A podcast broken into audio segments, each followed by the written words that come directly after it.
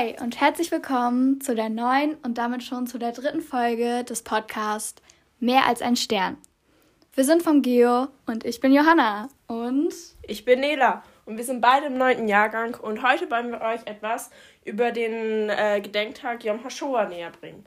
Denn wir haben den in den letzten Wochen bei Frau Butscheid im Religionsunterricht intensiv durchgenommen. Jetzt müsst ihr eigentlich nur noch ein bisschen Interesse mitbringen und wir wünschen euch viel Spaß. Und let's go!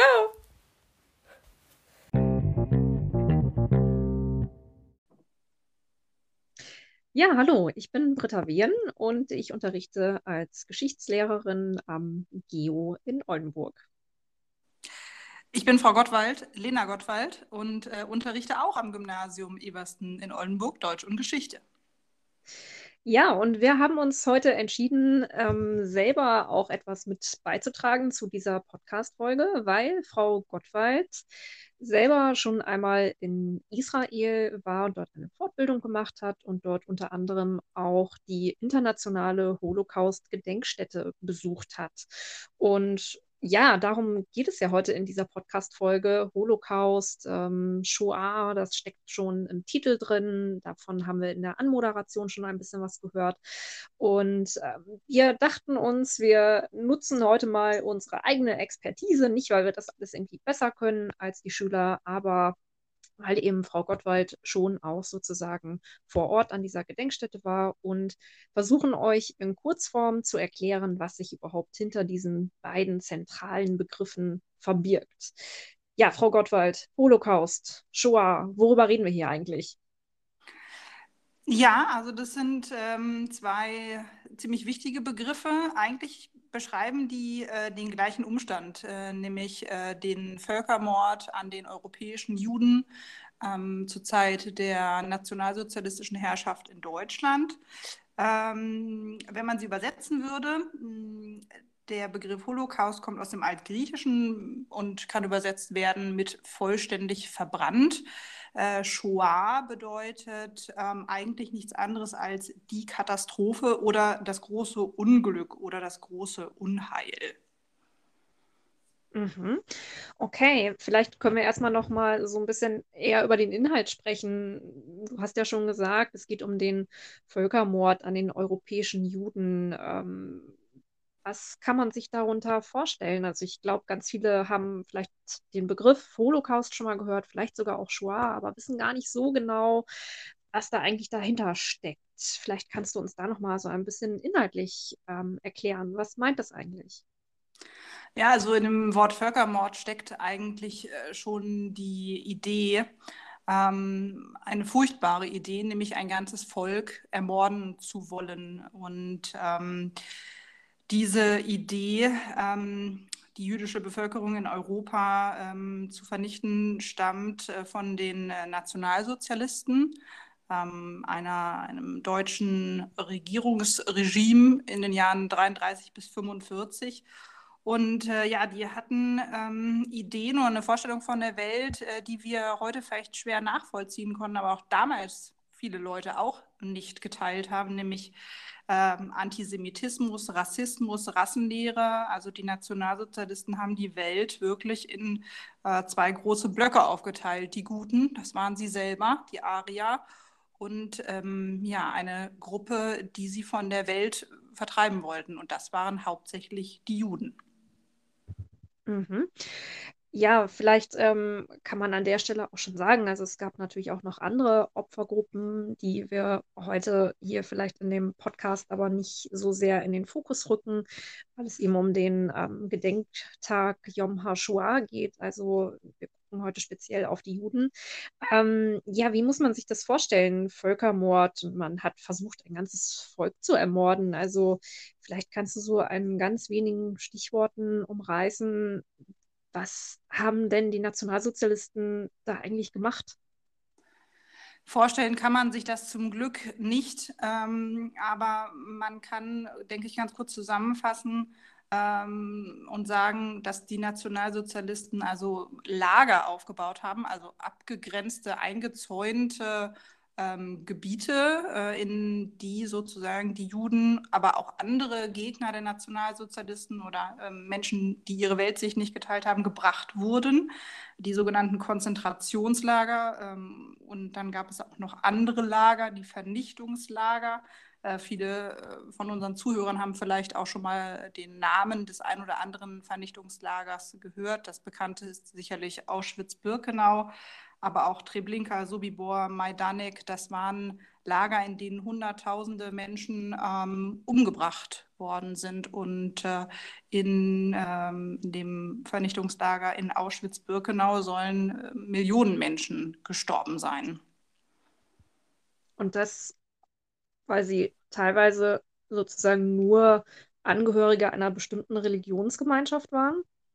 Ja, genau so kann man das sagen. Also ähm, wer Jude war, der wurde nur, weil er Jude war, äh, in dieses Lager gebracht und ähm, wurde in dieses Lager gebracht mit dem Ziel, dass er das nicht wieder lebend verlassen soll.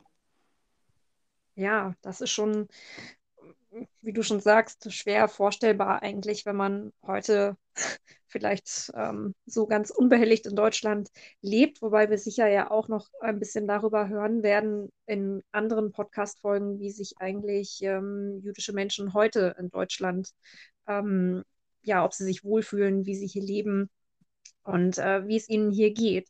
Ähm, du hast jetzt schon gesagt, dass es in Auschwitz-Birkenau vermutlich mehrere Millionen oder ja, hunderttausende Millionen waren, die da gestorben sind. Das ist ja eine unglaublich große Zahl. Ähm, vielleicht können wir bei der Zahl noch einmal ganz kurz bleiben. Was schätzt man denn, wie viele Juden tatsächlich ermordet worden sind in dieser Zeit? Ja, schlimm genug ist ja schon, dass man das gar nicht genau sagen kann ähm, ist auch ein Anzeichen dieser Ereignisse. Man geht davon aus, dass äh, in diesem Zeitraum zwischen 1939 und 1945 in etwa sechs Millionen Juden ähm, ermordet worden sind. Okay, das ist also schon wirklich eine ja fast unfassbar große Zahl, ähm, wo ja wir vielleicht auch dann heute im weiteren Teil des Podcasts auch noch mal vielleicht genauer verstehen können, warum es da also einen ganz speziellen Tag gibt und auch ähm, heute ein ganzes Land dann einmal im Jahr auch wirklich stillsteht für zwei Minuten. Ähm, kannst du vielleicht noch ganz kurz erklären, warum darum, ähm, also es vielleicht auch durchaus Kritik an diesem Holocaust-Begriff gibt. Der ist ja in Deutschland noch sehr gängig, aber ähm, in Israel heißt ja zum Beispiel der Tag auch Yom HaShoah und ähm, da kommt das Wort Holocaust gar nicht drin vor. Ja, das stimmt. Also ähm, der Begriff Shoah wird für den Völkermord hauptsächlich in Israel verwendet. Ähm, und der Begriff des Holocaust ist tatsächlich äh, in Großbritannien wohl zum ersten Mal verwendet worden, dann aber hauptsächlich in ähm, westeuropäischen Ländern, ähm, aber auch in den USA. Ja, und die Kritik, äh, die davon ausgeht, ist eigentlich, dass das sogenannte Tätervolk oder diejenigen, die äh, Täter geworden sind in diesem Völkermord, dass die diesen äh, Begriff verwenden. Ähm, und man könnte ja der Meinung sein, dass eigentlich diejenigen, die Opfer geworden sind, äh, dass die auch darüber bestimmen oder mitbestimmen sollten, wie sie eben diesen Genozid, das ist ein anderes Wort für Völkermord, ähm, wie sie den bezeichnen. Okay, also sollte man vielleicht eher tatsächlich auch von Shoah sprechen, weil ähm, zum Beispiel Juden diesen Begriff auch benutzen. Ja, das ähm, ist auf jeden Fall, ähm, denke ich, eine gute Sichtweise. Okay. Ja, ich habe ja ganz am Anfang schon erzählt, du warst selber also auch schon in Israel in der internationalen ja, Holocaust-Gedenkstätte. Vielleicht dann sollten wir auch sagen Shoah-Gedenkstätte. Ähm, vielleicht kannst du abschließend dazu noch ein bisschen erzählen, wie ist es ähm, so in der zentralen Gedenkstätte in Israel, wenn es um dieses Thema geht? Gab es da irgendwas, was dich von der Gestaltung her ganz besonders bewegt hat, wo du sagst, ähm, ja, das ist sowas, das, das nehme ich mit und das hat auch irgendwie nochmal ähm, mir so einen ganz neuen Blick gegeben auf dieses Thema. Ja, das kann ich gerne machen. Also ähm, auf Deutsch heißt diese Gedenkstätte übrigens etwas sperrig Gedenkstätte der Märtyrer und Helden des Staates Israel im Holocaust. Ähm, das liegt daran, kann ich gleich noch was zu sagen, äh, was für ein Ziel diese, diese Gedenkstätte eigentlich hat. Also ganz kurz vielleicht, die, äh, diese Gedenkstätte befindet sich in der israelischen Hauptstadt in Jerusalem. Und also über zwei Millionen Menschen besuchen diese Gedenkstätte Jahr für Jahr. Ähm, in diesen Zeiten natürlich nicht, aber in ähm, normalen Zeiten schon. Und ja, das Besondere an diesem Ort ist eigentlich, dass der ähm, erstmal als solches sehr beeindruckend ist und dass, glaube ich, niemand, der schon mal da war, irgendwie unberührt äh, diesen Ort wieder verlässt. Ähm, und besonders ist auch, dass das ähm, ein Ort ist, an dem die äh, Angehörigen oder auch die Überlebenden des Holocaust ähm, hingehen, um zu gedenken, um, um zu trauern auch einfach. Ähm, und auf der anderen Seite wird in Yad Vashem aber auch ganz viel wissenschaftlich gearbeitet. Ähm, die ähm, Menschen, die dort arbeiten und die diesen Ort mal gegründet haben, die sind davon ausgegangen, dass man eben die Menschen, äh, die gestorben sind im Holocaust, die ermordet worden sind, dass man die nicht vergessen darf und dass man äh, sie im besten Fall in Erinnerung behalten kann. Äh, insofern, dass man Informationen über sie sammelt und die bereitstellt für die, für die Nachwelt. Ähm, genau. Äh, kennst du denn eigentlich äh, den Film ähm, Schindlers Liste? Ja, tatsächlich habe ich äh, den Film, äh, ich glaube, mit Jahr 13 Jahren oder so das erste Mal gesehen und war äh, sehr beeindruckt davon. Äh, spielt er da auch eine Rolle in Yad Vashem oder wie kommst du jetzt drauf? Ja, tatsächlich spielt er eine Rolle, denn äh, ein besonders beeindruckender Ort ähm, in Yad Vashem ist die ähm, Allee der Gerechten unter den Völkern. Ähm, ich finde, dieser, dieser Name, der, der klingt auch schon ähm, ja, der klingt, als hätte er eine Wirkung. Das äh, hat er tatsächlich auch. Also, also eine Allee, die aus angepflanzten Bäumen besteht. Und äh, jeder von diesen Bäumen steht für einen Nichtjuden, der während des Holocaust ähm, also ähm, sein Leben aufs Spiel gesetzt hat, um Juden zu retten. Und äh, ein Baum ist dort auch von Oskar Schindler, der also ähm, in diesem Film Schindlers Liste ja die Hauptrolle spielt, ist dort gepflanzt worden. Ähm, und er wird somit geehrt für, ähm, ja, für die große Opferbereitschaft, die er auf sich genommen hat. Ich habe übrigens noch herausgefunden, das ist vielleicht ganz interessant, äh, dass zum Beispiel ähm, Annie Jansen, eine Niederländerin, äh, eine Familie, die aus Oldenburg geflohen ist, nämlich die Familie Jakob und dann in die Niederlande geflohen ist, ähm, die ist dort äh, in den Niederlanden dann von Annie Jansen versteckt worden auf ihrem Bauernhof. Und diese Annie Jansen hat auch einen Baum in der Allee äh, der Gerechten unter den Völkern. Ah, okay, also eine Oldenburger Familie oder eine Oldenburger Geschichte, die zu einem Baum in dieser Allee geführt hat. Ja, tatsächlich. Ja, genau. ähm, okay. Ja, man könnte stundenlang über Yad Vashem erzählen. Äh, ich würde nur gerne noch kurz was über zwei Orte sagen, die einfach sehr beeindruckend sind. Äh, das ist auf der einen Seite die ähm, Halle der Namen. Ähm, das ist der letzte Raum dieses großen Museums dort in Yad Vashem. Ähm, und äh, der eine oder andere hat vielleicht schon mal ein Foto davon gesehen. Das ist also ein, ein kuppelförmiger Raum. Man tritt dort hinein und über einem ähm, ist diese große Kuppel und man steht sozusagen direkt in der Mitte und kann umgehen. Und ähm, an der Innenseite dieser Kuppel sind die sogenannten Gedenkblätter angeordnet. Also ähm, das sind Fotos und Informationen über Opfer des Holocaust. Und man steht also tatsächlich in dieser Kuppel und von oben auf einen herabschauen äh, schauen diese Gesichter. Ähm, und das Licht ist ein ganz besonderes. Ähm, die Perspektive auch, habe ich ja gerade schon erzählt. Und wenn man dort steht und wirklich sieht, das sind nicht irgendwelche, irgendwelche ähm, Geister oder äh, Vorstellungen hat, sondern das sind wirklich Menschen mit Vornamen, mit Nachnamen, mit, ähm, mit, mit einem Blick, die einen einfach angucken. Das ist so beeindruckend, wenn man da steht. Und ähm, also wer da nicht irgendwie ins Nachdenken kommt äh, und auch ähm, ja, sich klein fühlt, ähm, dann weiß ich ähm, auch nicht. Also das ist wirklich äh, sehr besonders und ähm, ja, vielleicht noch ganz kurz ein Wort zu der, zu der Kindergedenkstätte. Es ist auch sehr speziell. Man geht in eine Höhle hinein, der Raum ist vollkommen dunkel. Und das Erste, was man mitbekommt, ist, man hört, wie ähm, Namen vorgelesen werden, Namen von Kindern, ähm, ihr Geburtsort, ihr, ihr Todesdatum auch. und es wird immer wieder vorgelesen und dieser Raum ist stockfinster. Es gibt nur fünf Kerzen, die sich so widerspiegeln, dass man das Gefühl hat, man steht unter einem schwarzen Nachthimmel mit Millionen von Sternen. Und ständig hört man diese Namen der Kinder. Und die Wirkung ist genauso wie in der Halle der Namen eigentlich auch diese, diese Menschen, die bekommen, die bekommen wirklich ein, eine Persönlichkeit. Ja, und man spürt wirklich, dass, das, dass jede einzelne Person, an die da erinnert wird, eben ein Individuum gewesen ist. Und das hat mich in, in Yad Vashem sowieso immer sehr berührt, wenn ich da war. Ähm, dass man nicht das Gefühl hat, das sind irgendwelche Dinge, mit denen man persönlich nichts zu tun hat, sondern äh, das sind wirklich ähm, Personen, ähm, an die der erinnert wird. Ja, vielen Dank, dass du diese Erfahrung auf jeden Fall mit uns teilst und auch mit allen unseren Zuhörern. Ähm, das ist ja gerade offensichtlich dieser persönliche Zugang, wo man dann eben auch ähm, sieht, dass es um Gleichaltrige, aber auch um, um jüngere Menschen ging, um ja, Menschen, die unsere Geschwister, unsere Mütter, unsere äh, Töchter oder Schwestern oder Brüder hätten sein können, da wird es wahrscheinlich sehr, sehr eindrucksvoll, wenn man sich damit etwas näher beschäftigt. Das ist auf jeden Fall so. Ich kann das nur jedem empfehlen, mal nach Yad Vashem äh, zu gehen und ähm, ja, sich da einfach drauf einzulassen. Ja, und vielleicht für alle, die es äh, etwas, für die es etwas schwieriger ist, nicht nur wegen Corona äh, nach Jerusalem zu reisen. Für die habe ich vielleicht noch einen Tipp an dieser Stelle.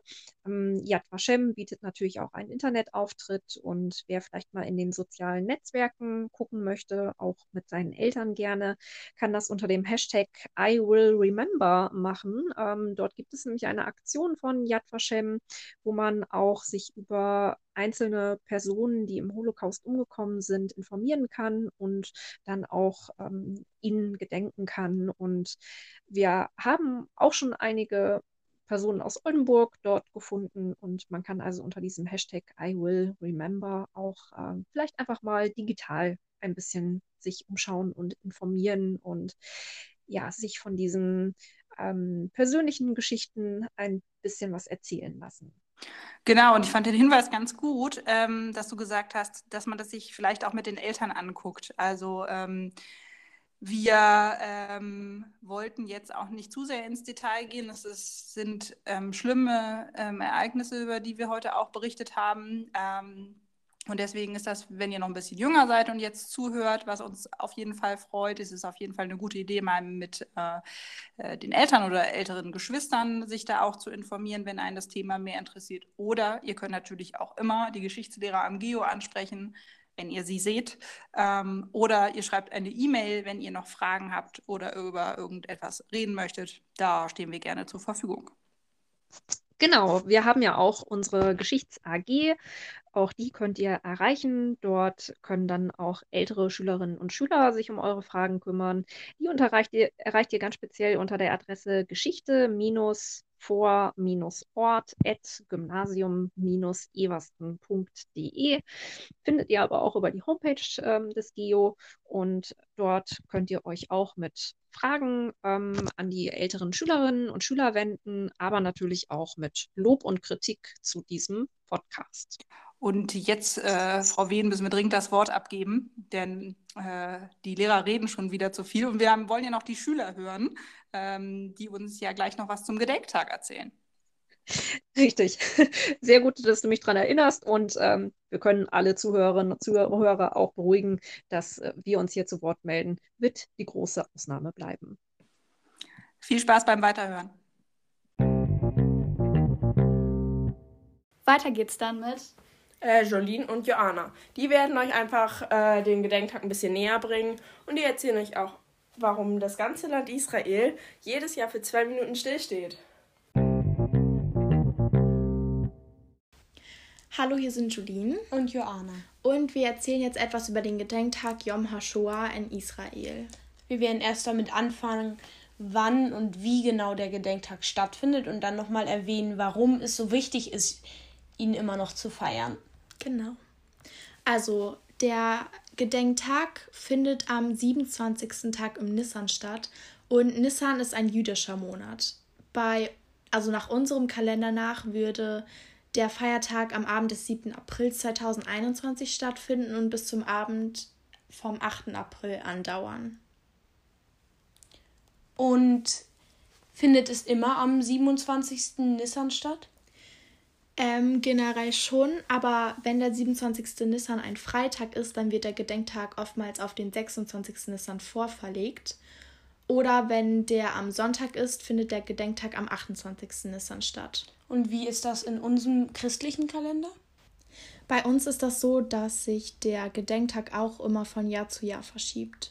Warum ist denn der Gedenktag überhaupt entstanden? Der Gedenktag erinnert an die sechs Millionen Juden, die bei dem Völkermord durch Nationalsozialisten im Zweiten Weltkrieg ums Leben kamen, also von 1933 bis 1945. Und ihr müsst euch vorstellen, sechs Millionen Juden, das ist mehr als die Bevölkerung von Miami, also einer ganzen Millionenstadt. Und es gibt nämlich auch einen ganz besonderen Ablauf des Gedenktags. Am Vortag, da gibt es eine Eröffnungszeremonie mit dem Staatspräsident, dem Ministerpräsident und Überlebenden vom Völkermord und halt eingeladene Gäste aus dem In- und Ausland. Und im Anschluss der Eröffnungszeremonie findet eine Podiumsdiskussion statt. Am Anfang werden dort sechs Fackeln entzündet. Und wofür stehen die sechs Fackeln? Die sollen für die sechs Millionen jüdischen Opfer vom Holocaust stehen. Währenddessen werden im ganzen Land alle Flaggen auf Halbmast gehisst. Die zentrale Gedenkzeremonie findet dann aber am Morgen des nächsten Tages in Yad Vashem erst statt. Was ist denn das? Ähm, Yad Vashem, das ist die Gedenkstätte der Maritäer und Helden des Staates Israel im Holocaust in Jerusalem. Und was passiert danach? Danach marschieren Soldaten mit ihren Gewehren und es wird Hatikwa, also Hatikwa, das ist die israelische Nationalhymne, von allen Anwesenden gesungen. Und nun kommt für uns ein sehr außergewöhnlicher und besonderer Teil des Gedenkens, denn um 10 Uhr starten alle Sirenen, um das Volk daran zu erinnern, für zwei Minuten lang innezuhalten. Der ganze Nahverkehr, alle Fahrzeuge und Fußgänger halten an und gedenken den Opfern des Holocaust. Und wir haben uns dazu ein Video auf YouTube angeguckt und es war wirklich sehr interessant zu sehen, wie selbst der Verkehr auf der Autobahn stoppte und die Menschen ausstiegen. Und was passiert, wenn der Verkehr dann wieder losgeht? Danach legen Würdenträger Kränze zu Füßen der sechs Fackeln nieder. Und dann gegen Mittag wird in der Halle der Erinnerung der Yad Vashem eine Namensliste von Shoah-Opfern vorgelesen. Dies wird von der Veranstaltung mit dem Titel Jeder Mensch hat einen Namen organisiert. Und weißt du auch, warum das so gemacht wird? Ja, es ist wichtig, dass die Opfer ein Gesicht bekommen und nicht in Vergessenheit geraten. Zusätzlich sind auf dem dunklen Boden der Halle Namen von Opfern von Konzentrationslagern eingraviert. Und Besucher können zu Gedenken weiße Rosen auf die Namen legen. Anschließend gibt es dann am Nachmittag eine Zeremonie für jüdische Jugendorganisationen. Was ist deiner Meinung nach an diesem Gedenktag noch besonders? Ich finde es vor allem besonders, dass der ganze Tag nur dem Gedenken an die Opfer gewidmet wird und selbst die Radio- und Fernsehsender nur über den Tag und die Geschehnisse berichten. Es ist immer noch wichtig, den Opfern der Shoah zu gedenken, denn Antisemitismus ist auch heutzutage noch Teil unserer Gesellschaft.